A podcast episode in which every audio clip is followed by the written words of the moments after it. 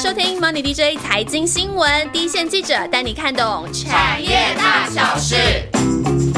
Hello，我是欣杰。哎，我是以中。以中讲到五 G，你有没有觉得现在就是真的是不管懂不懂产业，就算是路人，他们都很在乎这话题。哦，对啊，我身边那些没有跑产业的朋友都会问啊，现在五 G 手机到底出来了没啊？那我买了这只手机能不能连上五 G？那其实身边朋友可能不知道现在五 G 的环境是怎么样，那就会觉得一定要换五 G 手机，那啊不换就会感觉落伍了。对，大家很在乎，就是很怕明年就是个五 G 大爆发的年，所以今年跑网通的记者超辛苦，因为每一次开会一定是我们老板要 Q 的重点，对不对，小佳？嗯，其实呢，这部分呢，我也是花了很多的时间去了解。那因为它就是一个新的技术嘛，那又有很多新的应用，所以呢，其实有很多资讯方面的细节呢，其实外面现在知道的都还是非常的有限哦。那就需要网通厂商和电信公司呢，未来可以更进一步的来让外面的人来了解。那其实对于那个，我觉得啊，对于消费者来讲，大家其实根本就不会在乎手机接收接收到的那个网络讯号到底是来自什么样的网络架构，大家根本根本不会有这样的理理理解，大家不会有还是这想法，不会去想这件事情啊。因为消费者其实大部分都还是跟电信公司签约嘛，然后缴月租费，然后这样就结束了。然后其实嗯后段的那些网络工程啊，那些电信公司是是电信公司和网络设备商的工作，对大家在乎的其实其实很简单，就是月租费到底合不合理。对，然后讯号品质是不是很好？然后呃，月租费是不是我能接受的？那五 G 是不是真的连的好快好快？所以这就是跟我们今天要讨论的主题 Open RAN 就会有非常大的关系，因为听说是可以降低电信商架设的成本。没有错哦，这个 Open RAN 的字面上呢，我们从字面上的解释来看呢，它就是一个开放式的虚拟化的无线存取的网络。那么也有人把它叫做 O RAN。那对这个其实简单来说呢，就是电信基地台它把它做成开放式的架构。那以前呢、我们电信公司啊要去做一个这个行动通讯网络的服务呢，嗯它可能要像呃爱爱立信啊，或者是嗯 Nokia、或是华为这些国际电信设备大厂呢，来采购基地台的一些设备。嗯那这些传统的基地台设备呢，都是软体、硬体跟核心网络系统呢，通通要来整合在一起的。那也就是这个整套的这个行动通讯设备和基地台的设备呢，通通都是绑在一起的。所以呢，这个电信公司呢，从核心网络、基地台，还有射频单元到各式各样的这个网通设备，它每一次的采购呢，可以说都是一大包整套在采购。所以整个电信基地台的这个设备领域呢，它就是非常的一个封闭。但是改用了 OpenRun 之后呢，也就是所谓的这个开放架构，电信公司呢，它就可以不用再被某一家的这个设备商来给限制住，大家在同一个平台架构下呢，只要有共同的标准，就可以自己去采购自己适合的产品，这样子。听起来好难懂哦，一种。这是有点像我们呃，在那个去光华商场啊，要去组一台 PC 啊。那我们买 PC 都呃，如果你想要有自己的想要的效能，然后你想要嗯。达到你想要玩某一款游戏，然后你知道可能用哪一个 CPU、GPU 比较好，然后你就会去官网商场 DIY 自己去组自己想要的 PC 的零件。对。然后是刚刚讲小佳讲的那个 Open RAN 好像有点类似这样的概念，就是完了那些厂商他想要知道自己的规格是怎么样，然后怎么样的规格可以比较 cost down，然后但是那个效益又有，然后我们就可以自己组这样的一个组网的的一个一个设备呀，一整套设备就变成说，从以前我一定要完整买一台主机 PC 这样，变成我可以自己去采购，但其他规格都可以相容。然后我好像有听过台台哥大就有看过这个新闻，然后台哥大的技术长他就有讲说，其实 Open RAN 就是要想象成一条项链，然后上面是一个一个镂空的位置。那这项链已经好了，可是它上面装饰的宝石都还没有上去。那这些网通厂商就是把这个宝石一个一个的放上去，然后但项链基底它是固定的样子。但我觉得很多人听完之后还是觉得很模糊。那我就跟很多人讨论之后，再举到一个大家一定可以很了解的一个手机品牌，叫做潘叉叉、潘朵朵。那潘朵朵这个这个这个手链的品牌，手链的品牌，对对手链品牌潘潘朵朵。那以前这个手链，我们其实就是买买整个手链嘛，就是链子跟坠子一定都要买潘朵朵的，然后出来之后就是一个漂亮样子，那它那个坠子才会跟它的链子的孔很合。但是如果说坠子串上去的那个孔洞，诶，大家都已经确定了，就是两 m i l i m e t e r 或三 m i l i m e t e r 那孔洞规格出来之后，就算是夜市买的，诶，我也可以串进那个潘朵朵的链子上。那就想象以前。爱立信它就是潘朵朵，就是链子、坠子全部都是它统包卖给消费者。但现在只要链子的规格尺寸说出来了，那大家都可以去做坠子，然后每个厂、每个网通厂商都可以卖坠子跟链子，是不是这个概念？小佳？对，差不多是这个样子。所以呢，像台湾的中华电信啊、台湾大，或者是美国的 AT&T 啊、英国的 Vodafone 啊、日本的 NTT Docomo、SoftBank 这些大型的电信公司呢，其实他们对 Open RAN 呢都曾经表达过很高度的兴趣，因为呢，他们可以在这个传统的这个大型基地台的基础上，再去搭配呃 Open RAN 这样的开放式网络架构，那把这个系统放在云端，然后用的是自己向不同的网通产品的供应商呢去买来的软体、硬体，包括像是伺服器啊、交换器啊、小型基地台啊，来建立一套这个覆盖率更广，但是成本更低的行动通讯网络架构。那他们的门号用户呢，享受到的是连线这个上网服务呢，是跟传统的这个网络架构其实是一样快，而且而且一样的稳定哦。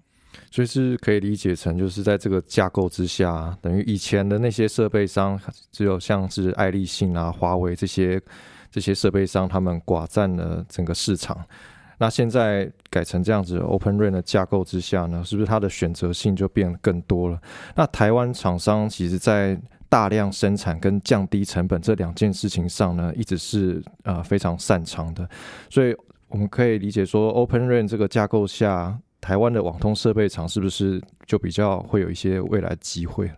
其实台湾的网通厂商本来一直就是都蛮厉害的。那我们如果把网通的设备呢，来分成上游、中游和下游这三段来看呢，那上游就是刚刚说到的这个电信基地台它相关的设备，那下游可能就是我们人人手上都有的这个手机啊。那中间所有的需要用到跟网络传输有关的这个通讯设备，都算是中游的设备，不管是网络交换器啊、小型基地台啊、路由器、闸道器、数据机、机上盒这些，都算是中游的这个网通设备。那我们网网络通讯设备产业呢，经过其实台湾的这个网通产业呢，经过这三四十年的发展，目前在全世界的这个中游网通设备这个领域呢，其实它已经有很成熟的技术，也有很成熟的产品，还有很成熟的业务模式。那跟这个世界级的客户呢，都有这个业务的合作关系。那等于说是在全球的这个网通设备产业呢，是有一席之地的。那这也就是我们台湾网通厂商的优势。那是不是意思代表说，如果 Open RAN 的架构起来的话，刚好就是中游这一块的需求会释放出来？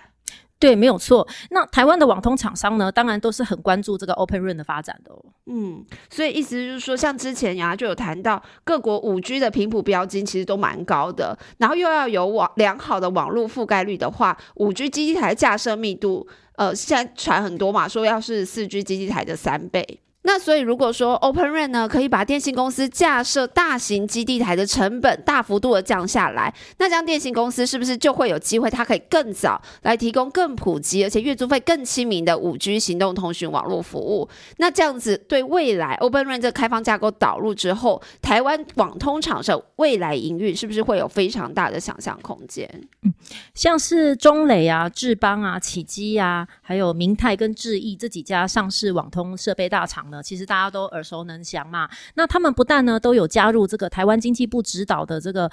五 G 开放架构的网络实验平台，那我们之前知道第一个实验场域就是在桃园嘛。那各家公司呢，其实他们自己也都各自有参与一些国际电信公司和设备大厂来共同组成的这个呃开放架构相关的组织，或者是一些实验计划。那同时呢，他们也都已经有推出一些相对应的产品。那甚至有一些公司呢，是已经跟国外的电信公司呢展开了一些具体的合作。那好，比方说像中磊，那中磊在这一波的 Open RAN 开放架构的脚步呢，可以说。它是布局就是最快的，那当然公司的态度本来就是非常的积极啦。那它不但已经加入了国际电信业者共同发起的这个欧润联盟，那它还受邀参加了这个开放式网络基金会 ONF，那是 ONF 的这个创始会员之一，所以它可以参与制定这个五 G 网络定义相关的计划。而且呢，公司它也已经跟日本的这个乐天电信还有印度电信展开比较实质的合作，去提供它的小型基地台这样子的产品。那可以说。中磊呢，他过去花了超过十年的时间哦，投入在这个小型基地台这块产品的这个研究、设计、开发上面，包括软硬体的整合，甚至是韧体的开发。嗯，那他这一次在五 G 的开放架构里面呢，他真的是可以好好的来发挥了。是这样听起来，他十年前他就已经看到这块有机会？不是，是因为十年前他就是针对这个小型基地台的这个部分呢，嗯去有感受到说，他可能必须要参与更多的像这个软硬体跟韧体方面的的嗯设计跟开发，他可能比较能够掌握这个产品的优势，对嗯客户提供比较好的服务。那刚好在这一次的这个五 G 开放架构，它就是刚好是它一个可以发挥的空间。嗯，了解。那网通的股王智邦呢？他们在 Open RAN 的状况怎么样？智邦当然，它现在是这个高阶网络交换器的制造大厂嘛，嗯那它也是相当重视 Open Run 这个开放架构在白牌设备采购的商机。所以呢，其实公司呢，大概在两三年前呢，就已经把嗯电信这一块的业务呢，当做它接下来的那个发展重点之一了。好，那智邦它不但是跟脸书之间呢，已经有这个五年以上的合作关系，它现在是脸书资料中心交换器的重要的供应商。嗯那它也顺利打进了这个美国电信龙头 AT&T 的网络架构供应链。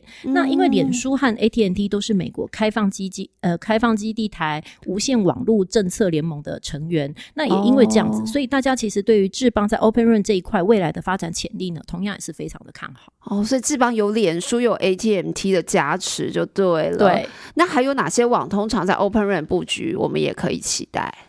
那其实呃，像是启基，因为启基它原本就跟这个电信设备大厂爱立信，它有长期的这个合作的关系，那有提供它一些网通的产品这样子。那爱立信呢，它为了配合。爱立信虽然它本身是这个国就是传统的基地呃基地台设备供应商嘛，但是它为了配合市场的趋势呢，它也已经把这个开放架构纳入它对客户的服务项目，表示说它愿意来协助它的电信客户呢，来规划呃这个开放架构的部分。那他怎么办？他又有爱立信，然后又有电信客户，这会不会冲突啊？哦，不会不会，因为像爱立信呢，它就是因为它它就是愿意协助它的客户来呃规划建制这个五 G Open RAN 的开放架构嘛。那因为这层关系呢，所以启基也是有可能在开放架构这一块呢，等于说间接获得一些哦供货的机会。对了解那其他其实还有像是明泰啊、智毅啊，嗯这些也都是。大家都知道，就是很老老牌的这个网通设备公司。对那他们原本就是这个网络接取装置产品的这个制造大厂。嗯那我们知道，这个网络五 G 网络的部件呢，从大型基地台开始部件，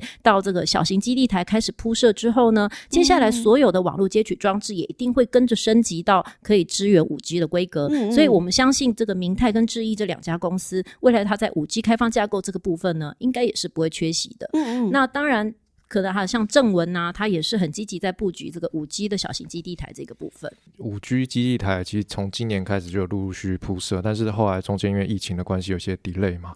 那但是不管怎么样，这个基地台都之后还是会继续在铺铺设架设嘛。那是不是可以期待他们他们在对他们的营收贡献会大概会是财报的表现上，嗯未来的未来的发展应该是可以期，应该是一定可以好好的来期待的。但是我们必须要知道，就是说，其实五 G 它现在也。就是也才是刚刚才开始发展的阶段嘛。那五 G Open Run 呢，当然也还是在发展的初期。所以不管是五 G 还是 Open Run 目前相关的产品呢，对于台湾的网通公司来说呢，呃，如果要看实际营收的贡献度，嗯其实现阶段当然还是非常的低的。嗯那厂商是认为说，大概要再过一两年的时间，也就是大概到二零二一到二零二三年，大概就明年、后年、大后年这几年呢，才会逐渐看到这部分的产品带来的效益。这样了解，那就像我们刚刚有举例啊，像 Open RAN 就以中说的嘛，有点想象成就是说电信商自己去光华商场采购，那当然会有一些相对应的问题，就像我们买一整台已经组好的笔的的主机，它就是功能一定是你觉得比较不会有问题，那自己去拼凑可能就会有一些相容性啊、稳定性啊、维修啊什么的很多问题。可能板卡它坏了，然对后但是你找不到，但是因为那是你自己拼的啊、所以你要找个别厂商、个别零组件的。对对对对，那那到底还有，当然大家最关心啊，会不会这些东西不稳定，我的讯号就不好？其实不会哦。这个根据根据那个业者业者他们就有做一些实测嘛，嗯。那 Open RAN 这个通话品质其实是非常的好哦，哦尤其适用在像城市啊、机场、车站，还有像是购物商场、大卖场这些人潮很多，但是空间有限，它其实不容易部件太多大型基地台的地方。哦那这一类型的场合呢，小型基地台部件起来是相对容易很多，那成本也便宜了很多。像是接到像是马路边的那个路灯啊、便利商店啊，其实这些都是可以架架设小小型基地台的地方嘛。哦，是，但是当然，可能大家就会觉得奇怪说那为什么现在只有很少的电信公司啊，像是日本的乐天电信啊，它它在这个它比较早开始用这个 O- Open Run 来做推出这个五 G 的行动通讯服务嘛？其实那是因为乐天它本身是一个综合性的集团，它有金融，它有百货什么对。对，那它在电信这一块，它其实是四 G 行动通讯的后进者，但它不是一开始的电信公司。它有很多空间可以去，调整。所以它第一个，嗯它没有太多过去这种大型基地台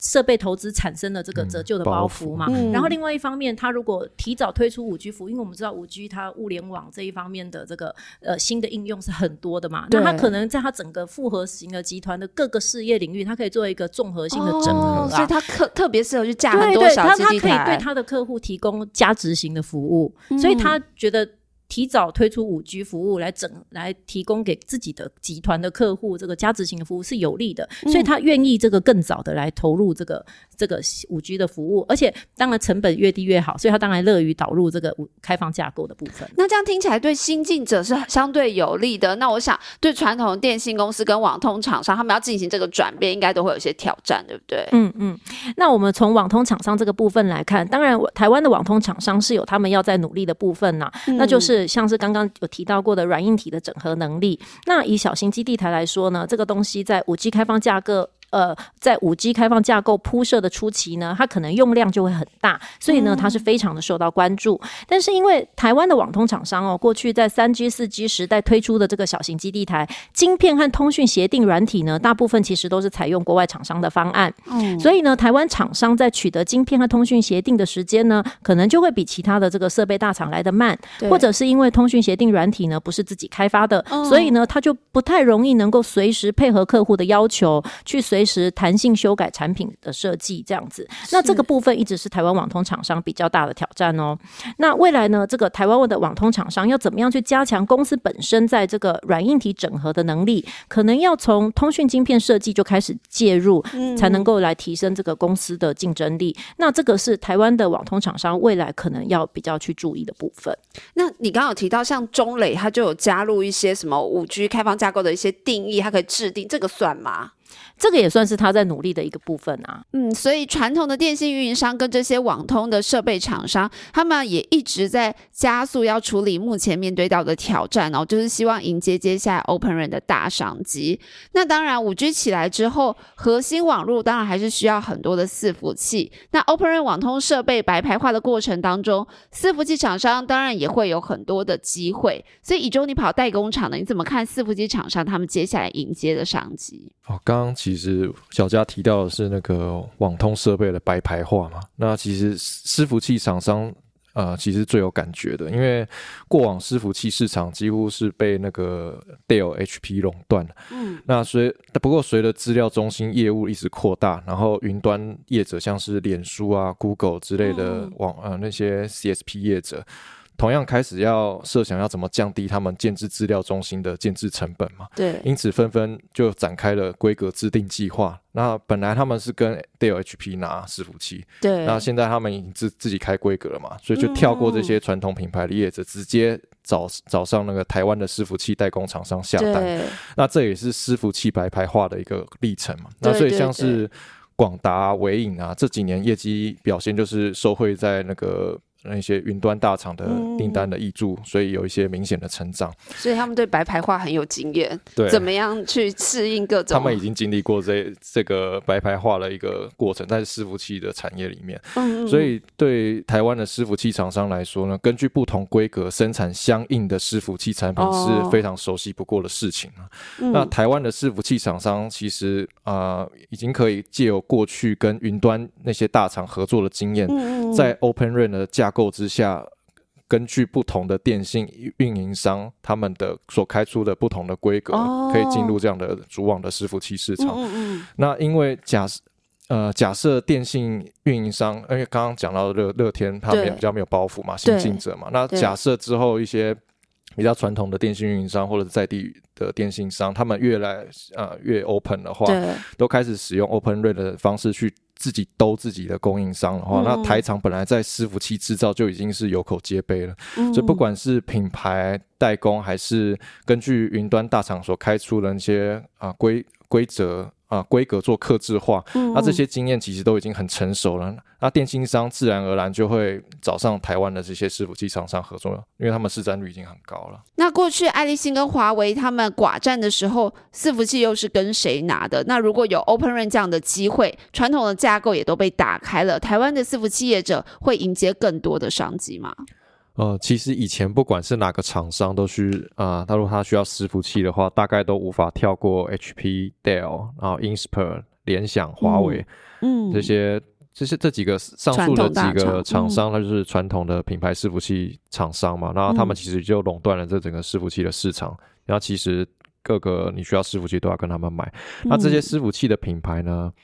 刚刚讲的那些厂商，他们可有可能是自己做，然后或者是找台湾的厂商代工。对，那云端业者，呃，云端服务业者崛起之后，然后就就是是说像脸书脸书啊亚亚马逊啊 Google 啊这些，微软，然后这些云端大厂呢，他们不再跟品牌业者买伺服器，然后转而跟台厂直接开规格，然后台厂跟、哦这样的话，台厂跟云端大厂的合作关系其实是越来越紧密的。对，那其实刚刚讲的那个云端服务啊，它其实是一个长期的趋势。嗯嗯，那所以它的市占率是会一直往上的嘛？那就是推升台厂的的市占，对，那这样的话等于是间接推升了台厂在这样的过程中扩大他们台厂的伺服器的市占率。嗯，那那同时呢，也提升了在伺服器的市场地位，因为你已经直接跟 Google 他们做没错，你做就不是代工你的厂而已，REC 就提升了。对，那现在呢，刚刚讲到 Open RAN 的趋势，现在已经萌芽了嘛？嗯，那原本啊，这些电信商他们是在一个很封闭的体系，